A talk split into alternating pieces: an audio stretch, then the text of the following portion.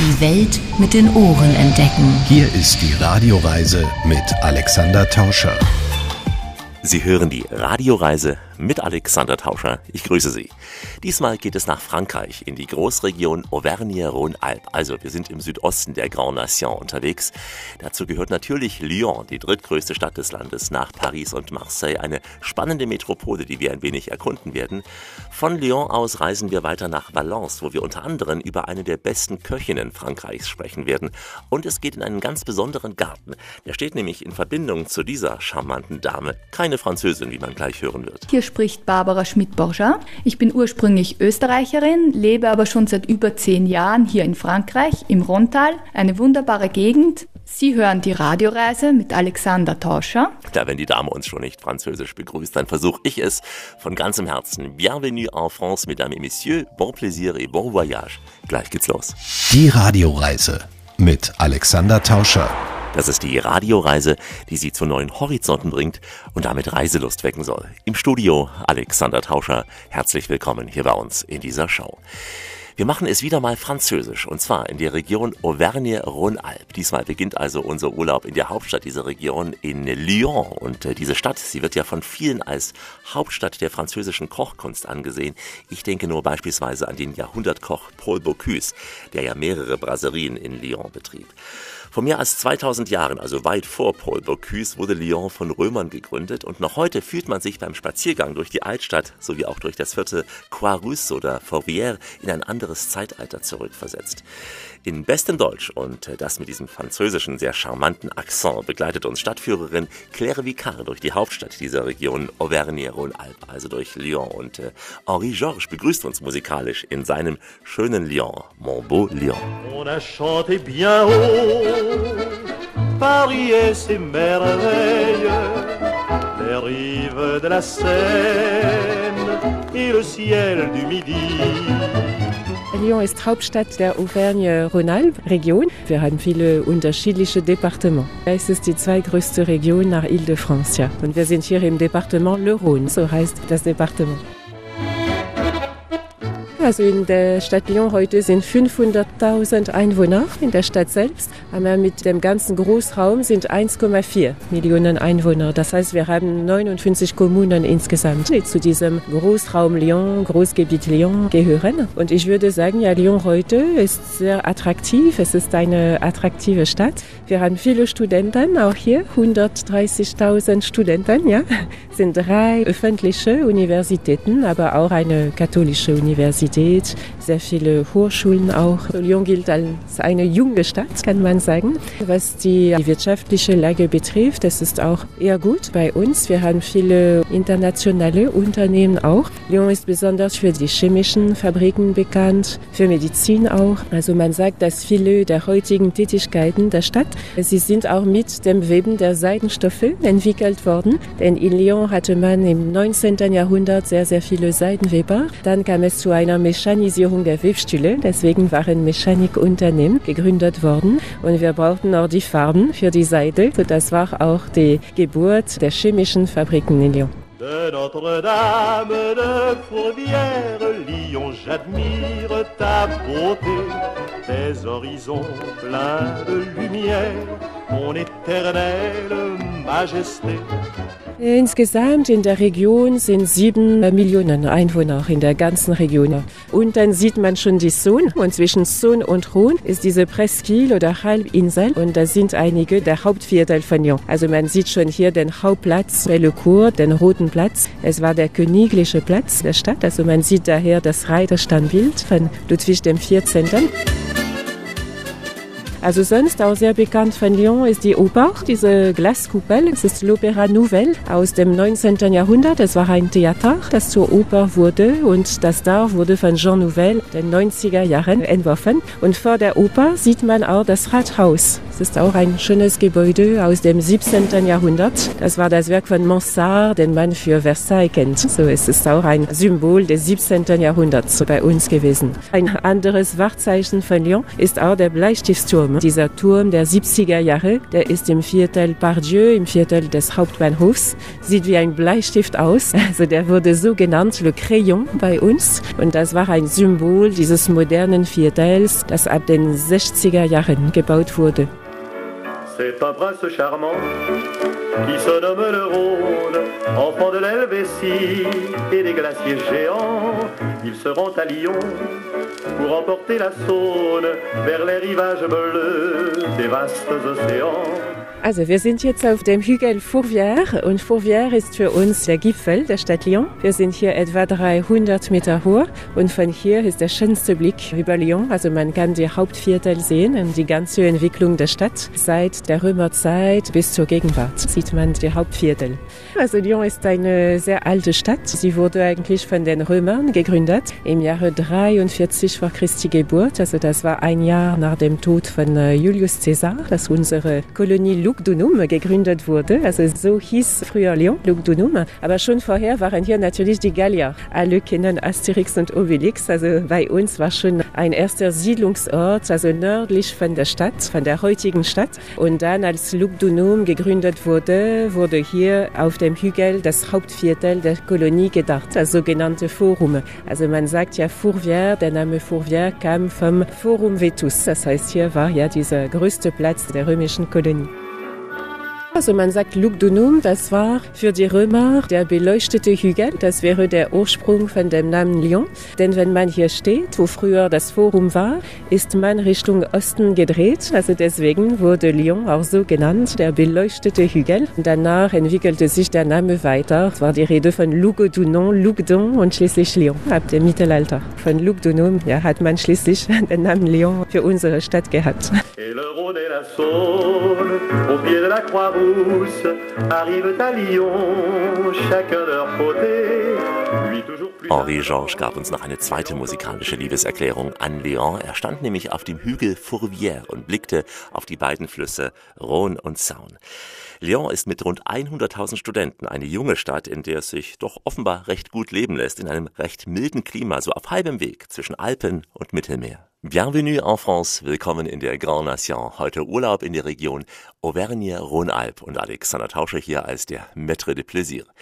Diese Region gibt es seit Anfang des Jahres 2016 als quasi Zusammenschluss der bisherigen Provinzen Auvergne und Rhône-Alpes.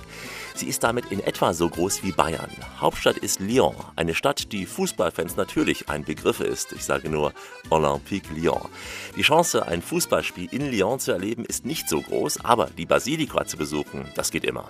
Vom Vorplatz der Basilika sieht man, wie sich die Stadt eben im Laufe der Zeit weit jenseits der Saône und dann auch der Rhône ausgedehnt hat. Ganz am Horizont sind bei gutem Wetter bereits die französischen Alpen erkennbar. Die im späten 19. Jahrhundert gebaute Basilika, sie ist quasi ein Dank an die heilige Jungfrau. Ihr Architekt Pierre Bosson hatte sie außen schlicht und roh und doch innen reich verziert entworfen. Zu den Glocken der Basilika, man hört sich schon, gesellt sich gleich die Stimme von Claire Vicard. Die Basilika Notre-Dame de Fourvière, es ist ein Symbol für unsere Stadt geworden. Sie wurde Ende des 19. Jahrhunderts gebaut. Das war auch der Wunsch der Lyonnais, diese Basilika entstehen zu lassen. Also deshalb ist sie auch besonders. Sie ist ganz privat. Sie gehört immer noch heute der Stiftung Commission de Fourvière und sie wurde auch mit dem Geld der Familien gebaut, finanziert. Und man sagt sehr oft, ein Journalist hätte die Basilika als der Elefant renversé genannt, umgedrehte Elefant. Also das war diese Anekdote, die auch viele Leute kennen. Es steht sehr oft in den Reiseführern. Denn die Basilika ist sehr massiv. Der Stil ist schon massiv. Es war das Merkmal für sehr viele Gebäude aus dem 19. Jahrhundert. Es war der Einfluss von dem neuen romanischen Stil. Und man sagte auch in Lyon, es war schon eine Kluft in der Gesellschaft. Nicht alle waren für den Bau der Basilika. Und neben der Basilika ist auch unser metallischer Turm zu sehen. Also dieser Turm war auch als Gegenmacht zu der Macht der Kirche angesehen worden. Der Turm wurde für eine Weltausstellung, so wie in Paris, gebaut. Aber das war auch ein Symbol der Republikaner, sagte man. Symbol des Laizismus, so eine Gegenmacht zur Macht der Basilika in Lyon. Lyon war immer eine katholische Stadt und äh, die Rolle des Erzbischofs war sehr prägend hier in Lyon bis zum Mittelalter. Und so heute für diesen Hügel Fourvière, also man spricht immer noch von dem betenden Hügel. Es ist immer noch für uns in Lyon der betende Hügel, denn es sind viele katholische Kongregationen, es sind auch viele Schulen, private katholische Schulen. Also deshalb ja bleibt dieser Hügel Fourvière als der Hügel des Betens. Grinisa, Grinisa,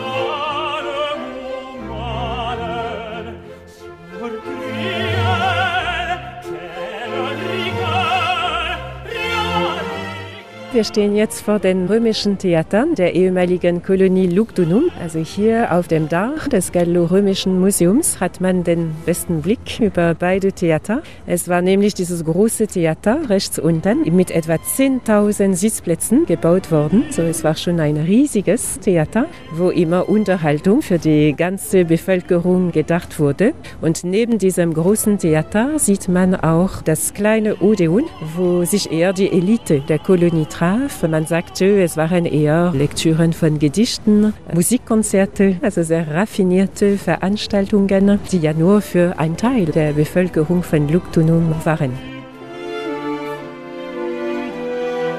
Und so diese Theater, die benutzt man immer noch heute. Es gibt hier ein sehr schönes Sommerfestival. Jedes Jahr ist es zwischen Anfang Juni und Ende Juli, also zwei Monate lang, hat man hier sehr verschiedene Musikkonzerte, Opern, Veranstaltungen. Es ist sehr, sehr beliebt. Waren 150.000 Zuschauer innerhalb zwei Monate für dieses Ereignis Les Nuits de Fourvière. Das heißt so die Nächte von Fourvière.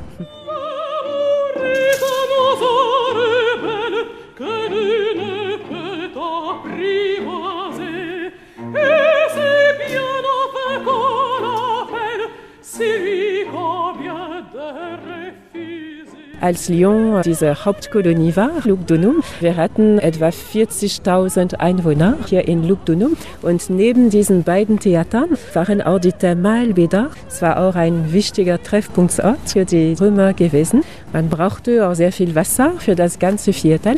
Also wir wissen ganz genau, das Wasser wurde hierher geliefert dank mehrerer Aquädukte und der längste Aquädukt brachte das Wasser aus dem Pila, das man auch von hier aus sehr gut sehen kann. Man sieht das Gebirge. Montagne, que tu haute, tu m'empêches de voir le jour. Montagne tu haute. Das Lied über das hohe Gebirge. Die Alpen sind gemeint, die am Horizont von Lyon gut zu sehen sind bei gutem Wetter. Aber auch Lyon selbst hat Hügel und an einem klebt förmlich die historische Altstadt Vieux-Lyon. Ein Stadtviertel zwischen Mittelalter und Renaissance. In der nächsten Etappe sind wir da. Von der Bretagne bis in die Camargue. Frankreich hat so viele schöne Urlaubsregionen. Wir nehmen uns heute den Südosten vor, die Region rund um Lyon, hier in der Radioreise mit Alexander Tauscher. In dieser Etappe besuchen wir das alte Lyon, genannt Vieux-Lyon. Es ist das im Mittelalter und der Renaissance entstandene Viertel zwischen dem Fuß des Berges Fouvrière und der Saône. Vieux-Lyon ist inzwischen UNESCO-Kulturerbe und gilt als eine der größten erhaltenen Renaissanceviertel in Europa. Claire Vicard begleitet uns weiter. Jetzt sind wir im Altstadtviertel, Le Vieux-Lyon. Und dieses Viertel besteht eigentlich aus drei Vierteln. Das heißt Saint-Jean, Saint-Paul, Saint-Georges. Wir sind jetzt im Viertel Saint-Jean, St. Johannes. Und dieses Viertel ist für uns immer noch das Viertel, wo man einige der ältesten Häuser von Lyon sehen kann. Es sind viele Häuser, die zwischen dem 14. bis zum 16. Jahrhundert gebaut worden sind. Denn wir hatten in Lyon viermal im Jahr diese Foire oder Stadtmessen, wodurch ja sehr viele Händler, sehr viele Bankiers nach Lyon kamen. Und das war für uns eine zweite Blütezeit nach der Römerzeit. Das heißt, Lyon hatte wahrscheinlich bis 50.000 Einwohner bis zur Renaissancezeit. Und die Lyonnais damals wohnten hier sowie am anderen Ufer des Flusses. Das heißt, die richtige Altstadt ist für uns dieses Viertel heute am rechten Saône-Ufer, aber am linken Saône-Ufer war auch das gleiche, ein ähnliches Viertel.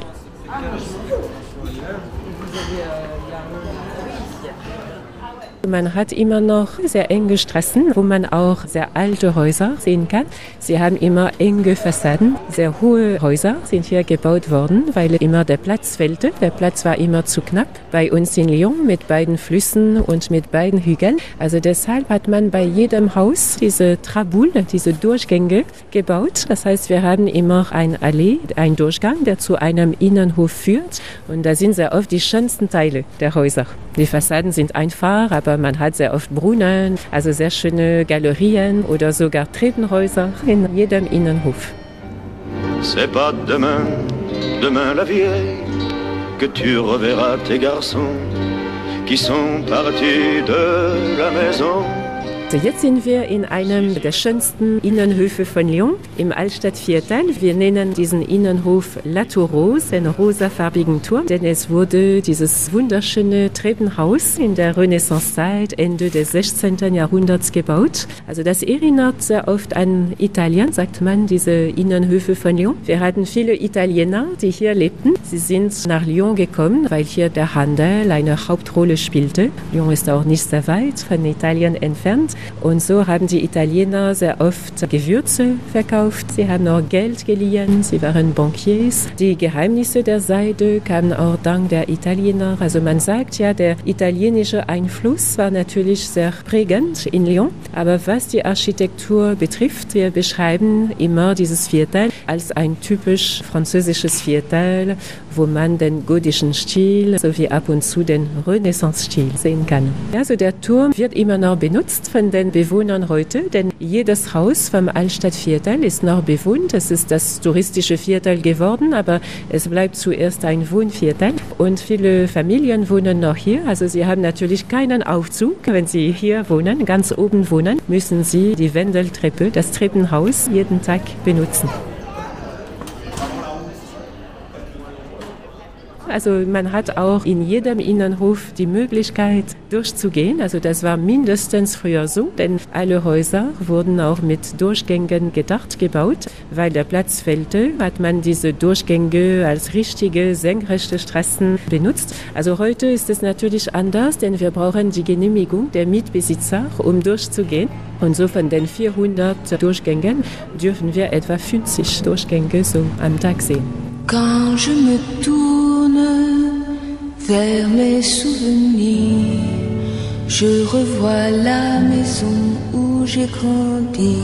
Also diese Durchgänge nennt man bei uns Trabul. Es wird T-R-A-B-O-U-L-E geschrieben und es ist auch ein Verb. Wir sagen auch in Lyon trabouler oder trabulieren. Das heißt, man kann durch den Innenhof weiterkommen und bis zur nächsten Straße gehen.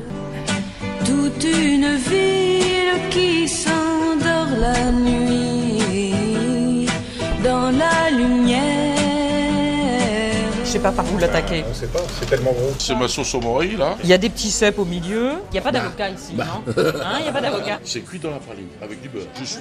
Dieses Altstadtviertel ist sehr besucht. Wir haben sehr viele Touristen, aber auch sehr viele Lyonnais kommen hier sehr gerne. Am Wochenende, wenn wir Freunde haben, Familie haben, ist es das Viertel, wo wir ab und zu essen gehen oder wir gehen einfach ja durch diese Durchgänge auch weiter, dass unsere Freunde dieses Viertel zum ersten Mal oder wieder entdecken können. Ah. Also man kommt hier ja besonders für die typischen Restaurants, die sogenannten Bouchons, Bouchons lyonnais. Es ist ja, was heute auch dieses Viertel sehr lebendig macht. L'attaquer.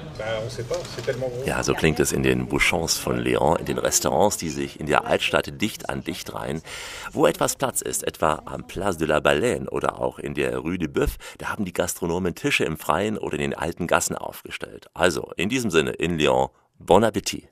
Je suis enchanté. Ich freue mich, wieder in Frankreich zu sein. Die Radioreise heute aus der Region Auvergne-Rhône-Alpes. Alexander Tauscher hier. Salut.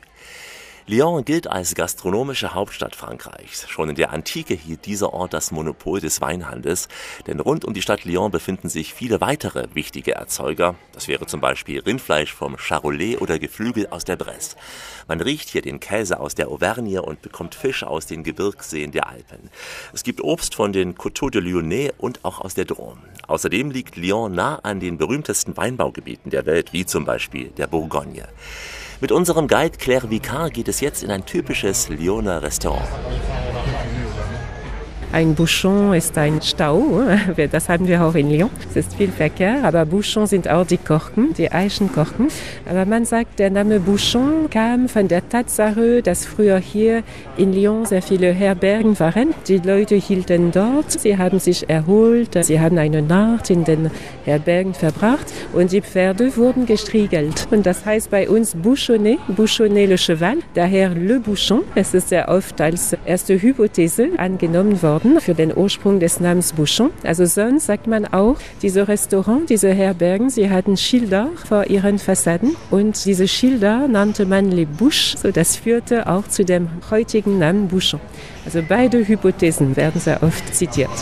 Moi,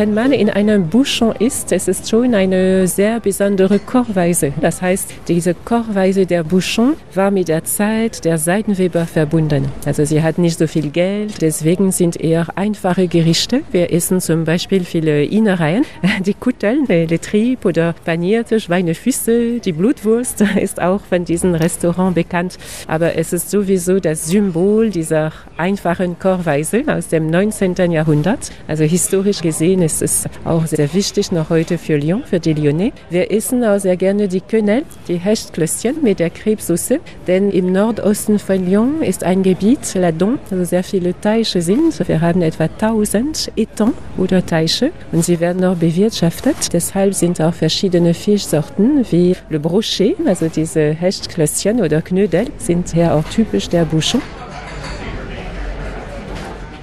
Sowieso, das waren Orte, wo man Reisende empfangen könnte und man hat sich natürlich auch um die Pferde gekümmert. Also es ist wahr, ja, dass diese Hypothese auch stimmt heute.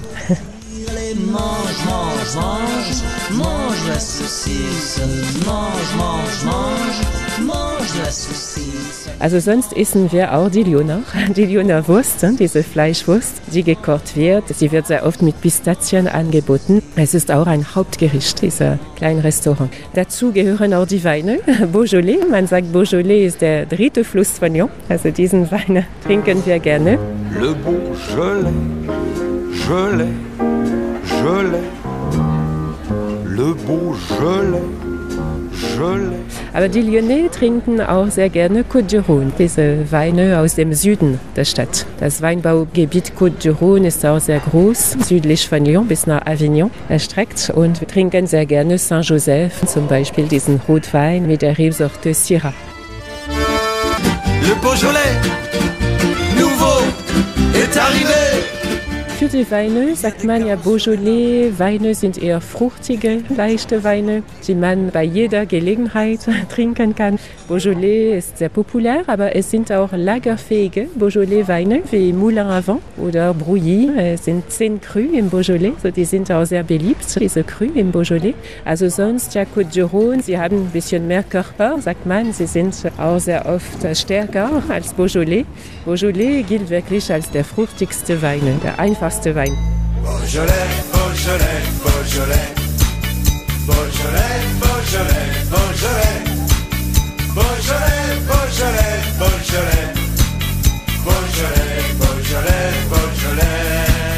Bier auch, natürlich, Brauereien, auch hier in Lyon. Ganz berühmt ist das Restaurant Brasserie Georges. Es ist das größte Restaurant von Lyon. Sie haben 500 Plätze dort. Es war eine Familie, die zuerst aus Elsass gekommen war, die dieses Restaurant eröffnet hatte, sowie die Brauerei. Und dort kann man auch Sauerkraut essen. Die Lyonnais feiern dort sehr oft ihren Geburtstag, denn es gibt ein Leierkassenorgel, so es ist viel Stimmung. Und dort kann man auch ein gutes Bier trinken. Sie haben immer noch ihre eigene Brauerei bei dieser Brasserie Georges. Aber wir haben jetzt mehr und mehr diese Mikrobrasserie, also kleinere Brauereien. Also man findet auch in Lyon, im Gebiet von Lyon, sehr gutes Bier. c'est du bon, c'est du beau, ce Beaujolais nouveau. Vide un peu Mein Lieblingsgericht aus Lyon wäre diese Quenelle, diese Hechtklößchen. In Lyon, wenn ich in ein Bouchon essen gehe oder in ein typisches Restaurant, trinke ich auch sehr gerne einen Weißwein aus Condrieu. Südlich von Lyon ist dieses Weinbaugebiet. Das ist die Rebsorte Viognier. Also für mich ist es auch ein sehr guter Weißwein. Le Beaujolais, le Beaujolais, le Beaujolais nouveau, le Beaujolais nouveau. Wenn der Beaujolais Nouveau erstmals ausgeschenkt wird, ich glaube immer am 3. November Donnerstag, dann ist es in Frankreich meist ein ganz großes Fest. Le Beaujolais Nouveau est arrivé. Für uns heißt es nun Au revoir Lyon, aber das Savoir-vivre, das geht auf jeden Fall weiter. Wie immer an dieser Stelle, auf Weiterhören. Die Welt mit den Ohren entdecken. Hier ist die Radioreise mit Alexander Tauscher.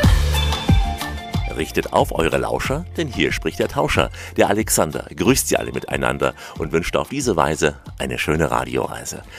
Heute sind wir im Südosten Frankreichs, in einer Region, die an die Schweiz und Italien grenzt, nämlich in der Großregion Auvergne-Rhône-Alpes. Im Westen wird diese Region von den Bergen des Zentralmassivs begrenzt, le Massif Central. Es ist ein großes Gebiet, aber mit dem Hochgeschwindigkeitszug TGV fliegt die Landschaft am Fenster an uns förmlich vorbei. TGV steht übrigens für Train de Grande Vitesse. Dieser Zug bringt uns nun in rund einer Stunde von Lyon nach Valence. Hier in Valence begann für mich einmal eine Radioreise in die schöne Ardèche, denn auf der anderen Seite der Rhone beginnt bereits dieses Departement, die Ardèche. Wir bleiben diesmal in dieser Stadt mit hoher Lebensqualität und auch gehobener Küche, denn aus Valence stammt zum Beispiel Anne-Sophie Pic, die im Jahr 2007 als erste Köchin des Jahres in Frankreich ausgezeichnet wurde und noch heute hoch dekoriert ist. Darüber und über diese hohe Lebensqualität von Valence erzählt uns mehr Stéphane Fortier vom Tourismusbüro. She's very famous, of course, because her grandfather settled the uh, restaurants in Valence, but before it was opposite the Rhone, and it was uh, the first to know that the National Seven would be really important. Nun, sie ist sehr berühmt, denn ihr Großvater hatte die Restaurants in Valence aufgebaut, aber die waren zunächst auf der anderen Seite der Rhone. Es wurde sehr schnell klar, wie wichtig eine Lage nahe der bekannten Nationalstraße ist. Daher ist er mit seinen Restaurants in die Avenue Victor Hugo übersiedelt. Das war früher eben Nationalstraße 7 und ist jetzt die Hauptstraße unserer schönen Stadt Valence. Schließlich hatte ihr Großvater ja schon drei Sterne im Guide Michelin, ebenso auch ihr Vater. Als er dann starb, war Anne-Sophie zunächst nicht in der Lage, in diesen Restaurants zu bleiben.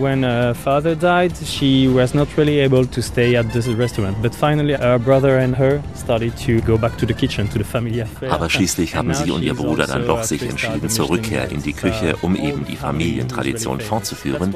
Und nun hat eben auch sie drei Sterne im Guide Michelin. Somit ist die ganze Familie berühmt hier in Valence.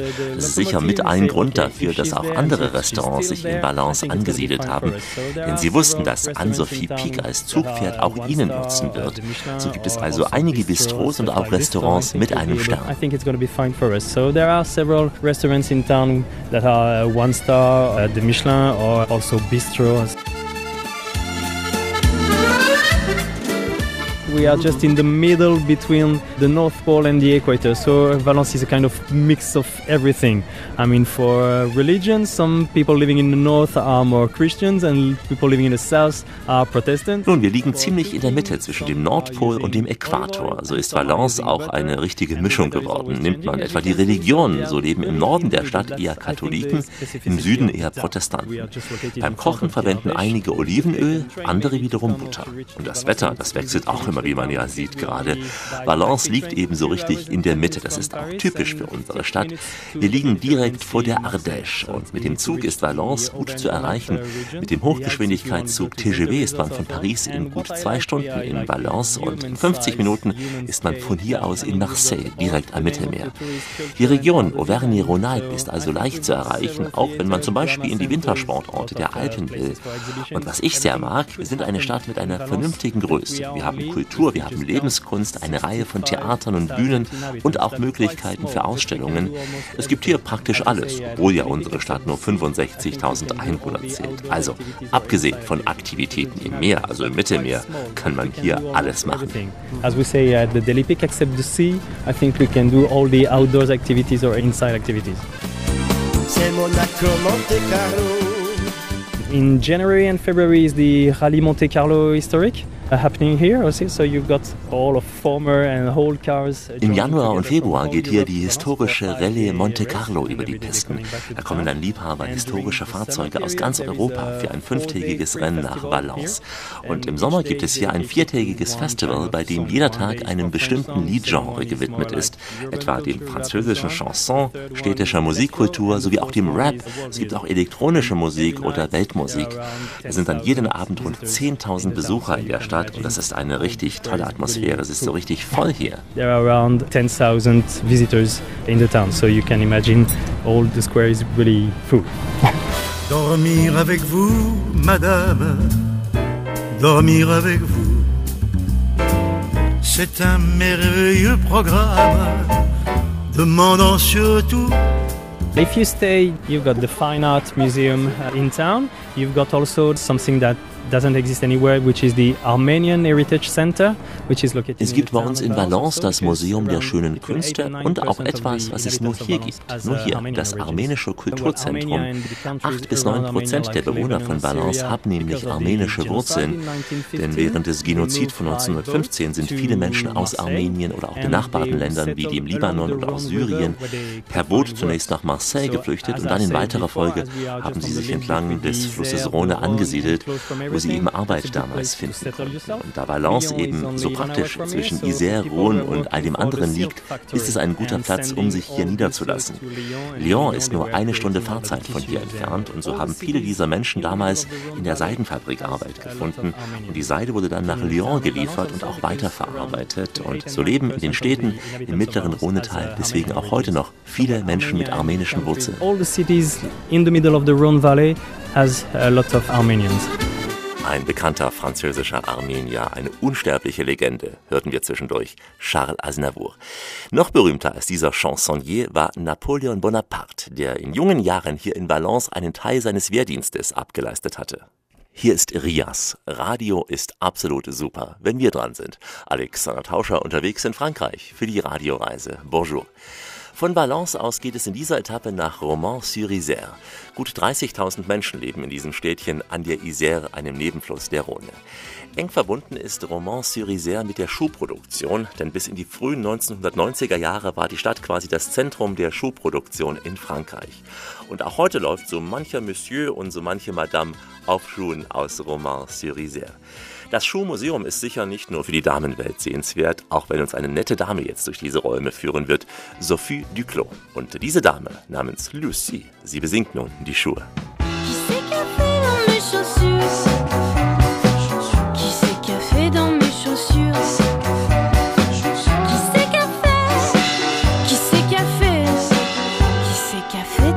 Chaussures In Romans-sur-Isère, we started to make shoes in the middle of the 19th century, but they were very simple shoes at the time for everybody, uh, like in some other places in France. In Romans-sur-Isère wurde Mitte des 19. Jahrhunderts mit der Schuhproduktion begonnen, sowie auch in einigen anderen Standorten in Frankreich. Das waren damals natürlich sehr einfache Schuhe, die man getragen hatte. Dank aber einiger findiger Menschen, wie zum Beispiel Charles Jourdan, haben wir gleich zu Beginn des 20. Jahrhunderts begonnen, uns auf besonders hochwertige Schuhe zu spezialisieren.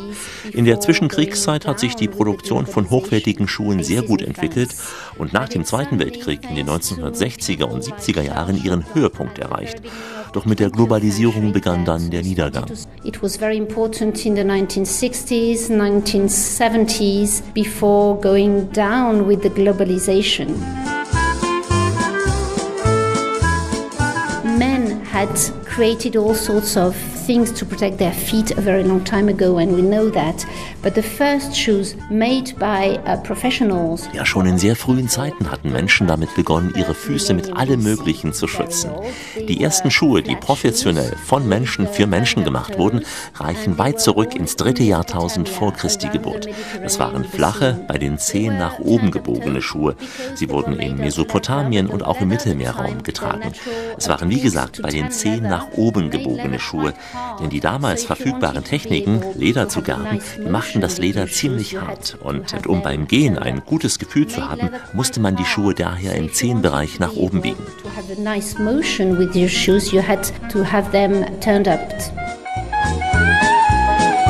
We have three parts in the museum. We can discover the local production, but we also have a very interesting collection of historical shoes. In unserem Museum haben wir drei Bereiche. Man kann sich einerseits über die heutige Schuhproduktion informieren. Darüber hinaus haben wir auch eine sehr interessante Sammlung historischer Schuhe, die ein Schuhliebhaber gesammelt hat. Diese Sammlung haben wir in den 1970er Jahren angekauft. Wir sprechen hier also von Schuhen aus dem dritten Jahrtausend vor Christi Geburt bis hin zu Schuhen von heute. Besondere Stücke sind zum Beispiel Postillonstiefel, die ein Postbote damals trug, wenn er von einer Poststation zur nächsten unterwegs war. Das waren sehr dicke, sehr große Schuhe, die am Pferd befestigt waren, um eben die Füße des Postboten zu schützen. Wir haben aber auch Schuhe einer chinesischen Frau mit gebundenen Füßen. Diese Schuhe sind wirklich winzig, aber sehr elegant und durchdacht.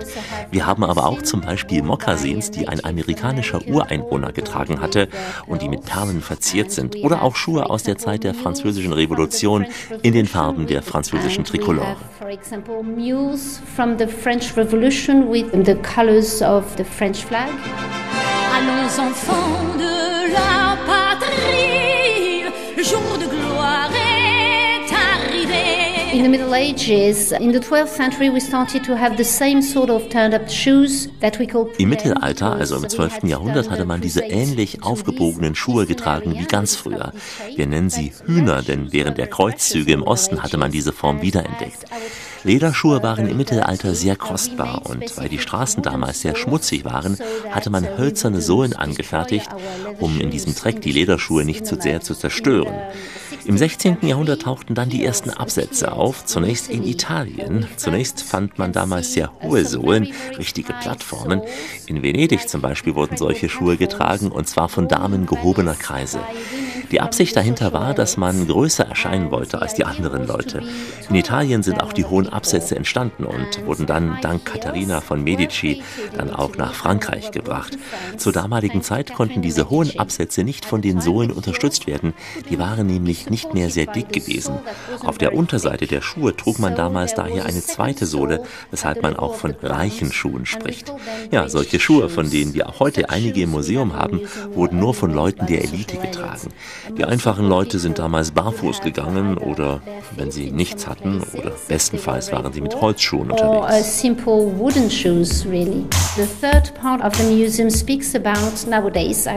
Ja, im dritten Teil des Museums geht es um die Gegenwart, denn auch heute noch produzieren wir in Romans-sur-Isère Schuhe.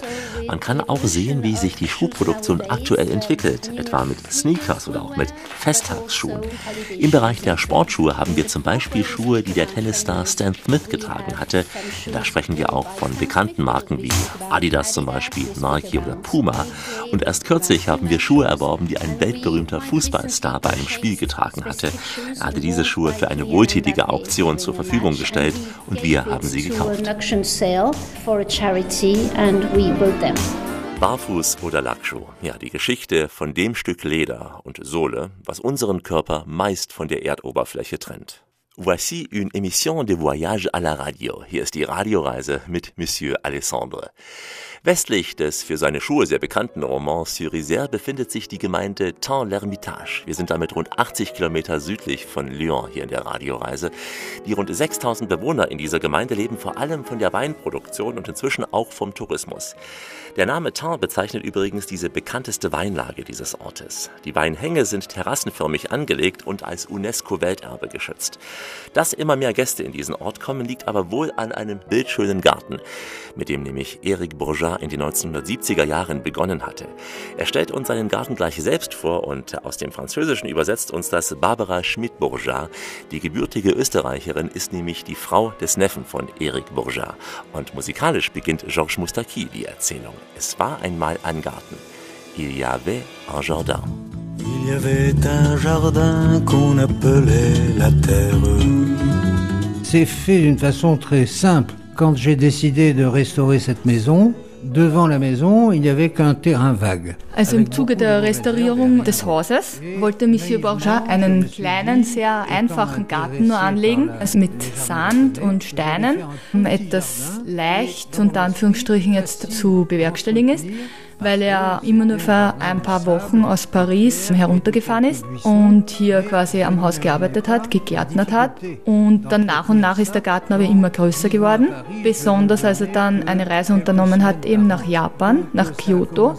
Als er dann zurückgekommen ist, hat er bemerkt, dass dieser Garten in chose seriös, also wirklich eine seriöse Sache werden musste und dass das nicht ein ganz kleiner Garten bleibt, sondern dass da wirklich ein großes Projekt, ein zukunftsträchtiges Projekt daraus werden La wird. documentation que j'avais accumulée pour aller plus loin dans mes recherches. C'était un petit jardin qui sentait bon le métropolitain. Au tout début, j'ai surtout utilisé les plantes qui poussaient naturellement dans les, les- enfin, dans les environs immédiats de la maison. Also begonnen hat er wirklich mit den Pflanzen, die da heimisch sind, mit den natürlichen Pflanzen, mit Eichenbäumen, Pflanzen, die schon da waren, Sträucher, diese eben geschnitten und nach einer gewissen Version geformt. Und dann nach und nach hat er sich überlegt, was fehlt, was könnte er noch einbringen. Zum Beispiel Koniferen, Pinien, große Objekte, also die dann Tiefgang verursachen, wenn man sich die Vision jetzt vorstellt. Und dann nach und nach eben auch ein bisschen exotische Pflanzen, vor allem japanische Pflanzen, der japanische Ahorn, die japanische Kirsche, eben für die Kirschblüte, die wunderschön ist, und eben der kleinblättrige japanische Ahorn, der wunderbar die Farbe wechselt im Herbst.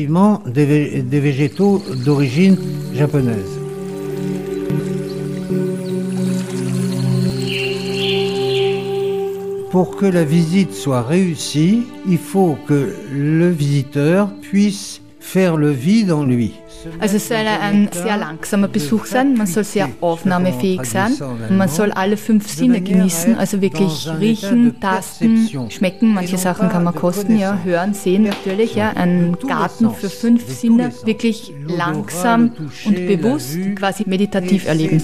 Nicht das Wissen, nicht das botanische Wissen ist das Wichtige, sondern das Fühlen, das Erleben und ja, das Spirituelle fast.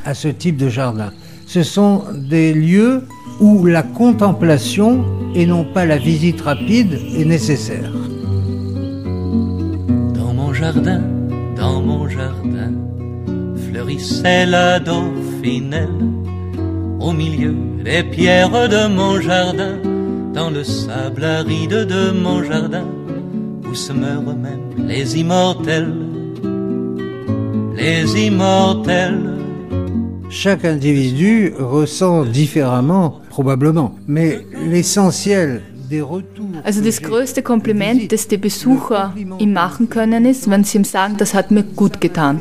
Also ich habe einen schönen Moment verbracht, ich habe eine schöne Zeit verbracht, es geht mir gut. Le compliment qu'on nous fait tout le temps, c'est ça m'a fait du bien. C'est un jardin extraordinaire. Il y a des canards qui parlent anglais. Je leur donne du pain, ils remuent leur derrière. Leben inmitten eines parkähnlichen Gartens. Eric Bourgeat hat sich hier sein eigenes kleines Paradies geschaffen. Für andere ist übrigens der Schokotempel des Ortes ein Paradies.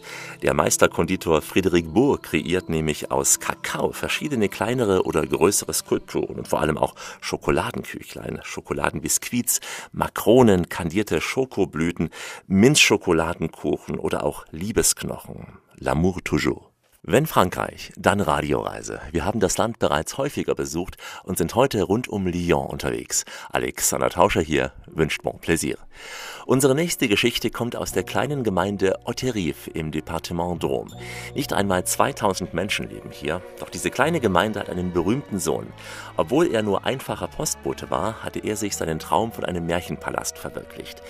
Dieser Palast steht heute allen offen. Es ist eine Reise um die Welt, eine Reise durch die Gedankenwelt eines kleinen Postboten, eines kleinen Postillon. Frédéric Legros leitet das Museum des Palastes. It's a unique place in a world built by one man called Ferdinand Cheval. Ferdinand Cheval was a postman and he built it. Ja, dies ist ein weltweit einzigartiger Ort. Ein prächtiger Bau, errichtet von einem Mann namens Ferdinand Cheval. Er war Postbote und hatte diesen Palais Ideal, wie er ihn nannte, ganz alleine gebaut. Gearbeitet hatte er immer nachts, nach seiner Arbeit und das 33 Jahre lang. Das war Anfang des 20. Jahrhunderts, wie gesagt, immer nachts bei Kerzenlicht und das über einen Zeitraum von 33 Jahren. Wahnsinn. Er war Postbote gewesen und da legte er jeden Tag 40 Kilometer zu Fuß zurück und bei diesen langen Fußmärschen begann er von einem Palast zu träumen, sein eigenes Märchenschloss sozusagen gedanklich zu errichten. So begann er einen Entwurf zu zeichnen. Zu dieser Zeit las er auch viel und da entdeckte er manch einen wunderbaren Ort auf dieser Welt und wollte schließlich seinen eigenen Palast bauen. Dabei ist er nie viel verreist. Im Gegenteil, seine weiteste Reise führte ihn nach Lyon, nur eine Autostunde von hier entfernt. Also keine Spur davon, dass er Indien, Ägypten oder andere Länder entdeckt hätte. Aber hier in Haute-Rivière, mitten in Frankreich, hatte der Postbote quasi all diese Länder geschaffen. Er hat, wie gesagt, viel gelesen, vor allem in einem illustrierten Magazin, wo er Kambodscha oder Ägypten und auch viele andere Länder dann quasi entdecken konnte. Manche sagen auch, Postkarten könnten ihn inspiriert haben. Vielleicht, aber hauptsächlich war es wohl das Magazin, in dem er so viel gelesen hatte. the magazine that I read. It's a big palace with some stairs, with some columns, terrace. You can go in the palace. It's not a place to live, it's really a monument. Es ist ein großer Palast mit vielen Treppen. Man kann auch in den Palast hineingehen, wobei es allerdings kein Gebäude zum Wohnen ist, sondern ein Denkmal. Ein Denkmal, das von Eindrücken aus der ganzen Welt inspiriert ist. So kann man Tiere und Pflanzen aus der ganzen Welt sehen. Im Palast geht es aber auch um Kulturen und Religion, um eine Maria geweihte Kirche, ebenso wie um eine Moschee. Oder es gibt ja einen indischen Tempel. Man findet im Palast aber ebenso auch ein afrikanisches Haus. Also die ganze Welt ist hier vorhanden. Alles ist vorhanden. Das gleiche gilt für Tiere. Wir haben Wölfe, Elefanten, Löwen, Hunde und vieles, vieles mehr. In seinen Gedanken wollte Ferdinand Cheval ein Weltmuseum schaffen. All seine gedanklichen Entdeckungen wollte er mit den Menschen teilen. Deshalb hat er auch all diese Gebäude und Tiere beschriftet. Er hat zum Beispiel ein Elfanat oder ein Kamel da aufgeschrieben, um eben das den Leuten verständlich zu machen. Denn zu seiner Zeit gab es ja noch keine Schulpflicht und gerade diese Gegend hier war sehr arm gewesen. Die Möglichkeit, die Welt wirklich zu entdecken, gab es daher kaum. Doch sein Gedanke war von Brüderlichkeit und Gleichberechtigung getragen. Eine ganz wichtige Botschaft des kleinen Postboten Shiva.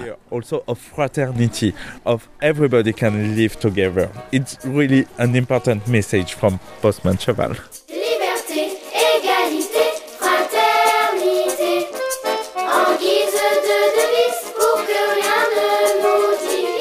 Many famous people came there to visit and it inspired many major artists like Picasso who made a tribute to the Postman Cheval with Viele berühmte Leute sind hierher gekommen und der Palast hat auch viele große Künstler inspiriert, wie zum Beispiel Picasso, der dem Postboten Cheval mit 13 Zeichnungen seine Ehre erwiesen hat und auch mit ihm gewidmeten Gedichten. Salvador Dali hat einen Text über die Lebensgeschichte des Postboten Cheval verfasst. Neben Dali wurden auch andere von ihm inspiriert, wie zum Beispiel André Breton, Agnes Varda, Robert Arnault, Marcel Duchamp oder auch Simone de Beauvoir, ja, Marguerite Duras, Pablo Neruda und viele andere, die mir jetzt gerade einfallen. Jedenfalls war es eine ganze Schar von Intellektuellen und Künstlern, die hierher kamen und von diesem Palast inspiriert wurden. Und das waren nicht nur ganz normale Besuche, sondern in den meisten Fällen waren es Besuche, bei denen dann wieder etwas entstanden ist, wie zum Beispiel ein Text oder auch eine andere Arbeit. So haben alle etwas geschaffen als Reaktion auf den Postboten Cheval und dessen Arbeit, die ja wirklich von purer Kreativität zeugt. To answer to the postman cheval to answer to this work which is really the pure sign of creativity. It was a complex man living alone quite single but Er war wohl kein einfacher Mensch gewesen. Er hatte alleine gelebt, er war Single, das weiß man. Aber in seinem Bestreben, die Menschen an seinen Ideen teilhaben zu lassen, war er wirklich ein Genie. Man darf ja nicht vergessen, dass er viele Entdeckungen gemacht hat. Viele Menschen haben ihn damals aber nicht verstanden. Einige haben ihn sogar für verrückt gehalten, aber auf seine Art war er, wie gesagt, ein Genie gewesen. Und einige Leute haben davon erzählt, dass er charmant war und Besucher herzlich begrüßt hatte. Jedenfalls ist es recht schwierig, sich ein eindeutiges Bild von ihm zu machen, was eben Ferdinand Cheval für ein Mensch war. Auf seine Art jedenfalls war er ein Genie. Er war ein Genie und ein Abenteurer, denn die wahren Abenteuer sind im Kopf. Die Radioreise mit Alexander Tauscher geht langsam in die Schlussetappe. Heute aus der Region Auvergne-Rhône-Alpes. Diese Region, so groß wie Bayern, würde Geschichten für viele weitere Sendungen liefern. Da wäre zum Beispiel die Schokoladenmanufaktur Bayron oder La Grande Chartreuse, das Mutterkloster des Kartäuserordens im Departement Isère. Saint-Étienne als Hauptstadt des Departements Loire ist zweifelsfrei eine Reise wert, gerade auch mit der modernen Wohnbauarchitektur des berühmten schweizerisch-französischen Architekten Le Corbusier. Irene Tanchet hat die Ehre, für diese große Tourismusregion Auvergne-Rhône-Alpes zu arbeiten und fasst das Angebot mit ein paar wenigen Sätzen zusammen. Unter dem Motto: Es lebe der Urlaub, die Ferien. Vive les vacances, les souris dansent. Here we can practice all outdoor activities, but you can also visit cultural sites. Man kann hier praktisch alle Arten von Outdoor-Aktivitäten absolvieren, aber ebenso kann man auch viele Sehenswürdigkeiten besuchen. Wir sind ja in Frankreich und Leben und Lebenskunst sind uns Franzosen ganz wichtig. Daher geht es natürlich auch um Gastronomie, zum Beispiel Weine aus dem Rhonetal, aber eben auch viele Kulturstätten wie Kunstmuseen oder Museen aus antiker Zeit. Das berühmte Gemeinschafts Wohnprojekt Firmini von Corbusier mit hunderten Wohnungen in einem einzigen Block gehört mittlerweile zum UNESCO-Kulturerbe. In the Loire, in Firmini, which is classified on the UNESCO World Heritage. Also different Museum of Art. Interessante Kunstmuseen gibt es aber etwa auch in Valence im Departement Drôme oder auch in Saint-Étienne. Teile davon sind von moderner Kunst geprägt und Saint-Étienne ist ein richtiges Zentrum moderner Kunst geworden. You can have a walk, you can bicycling along the Rhone River, along the Viarona Road. Man kann hier bei uns in der Region einfach spazieren, aber auch Radfahren, zum Beispiel am Radweg entlang des Rhoneflusses, der 800 Kilometer lang ist. Diese Region ist ja mit dem Rad ebenso gut zu erreichen wie auch mit dem Auto oder auch mit der Bahn. Es ist eine Gegend, die wirklich gut und bequem zu erreichen ist. Also by car or by train, it's a quite easy accessible destination.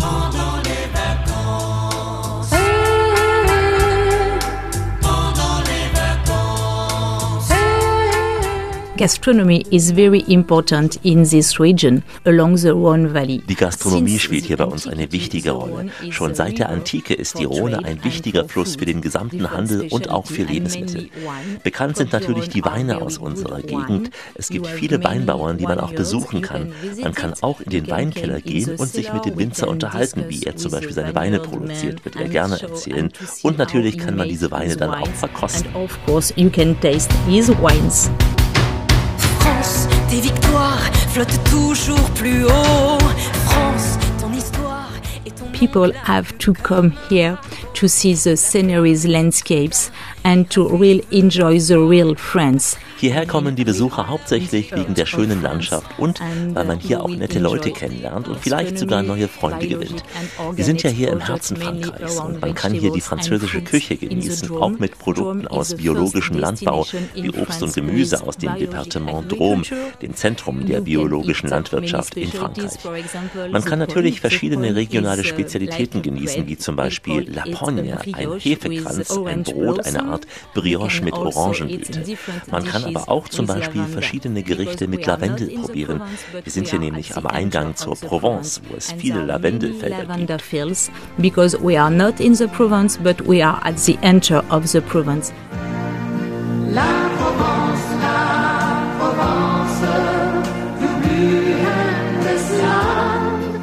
Provence, ja, wäre eine neue Radioreise. Hier am Tor zur Provence im Südosten der Grand Nation aber bieten wir gleich mehrere Möglichkeiten für einen Anschlussurlaub an. Zwei Radioreisen führen nämlich in die Ardèche und eine Sendung stellt die Bourgogne vor. Außerdem geht es mit uns an die Côte d'Azur, zum Beispiel nach Cannes oder weiter bis nach Monaco. Im Westen Frankreichs bieten wir Radioreisen in die Departements Vendée und Loire-Atlantique an oder weiter südlich geht es mit uns nach Aquitanien. Wir haben auch das recht unbekannte Departement Lot im Angebot. Für den Norden Frankreichs hätten wir Sendungen aus der Bretagne und aus der Normandie. Ja, ist das nicht etwas? Auf www.radioreise gibt's unser großes akustisches Feinschmeckermenü aus Frankreich mit Bildern, für den Gourmand oder auch den Gourmet. www.radioreise.de und überall da, wo man auch in der Grand Nation gute Podcasts hören kann. Und damit sage ich schon, salut mes amis, goodbye, ciao, adios, trotziens, haida, farewell, ancio, wislat, ayowamba, gülügül, do widzenia, das Vidrenia und tobabachania, mehr salama und shalom. Und natürlich, au revoir et à bientôt. Und das mit einem Abschiedsgruß aus der Auvergne. Adieu l'Auvergne, adieu montagne, adieu ruisseau, adieu Gentiane. Adieu Auvergne. Bleiben Sie schön reisefreudig, meine Damen und Herren, denn es gibt noch mindestens 1000 Orte in dieser Welt zu entdecken. In diesem Sinn, wie immer, bis bald. Das war die Radioreise mit Alexander Tauscher. Alle Podcasts und Blogs auf radioreise.de.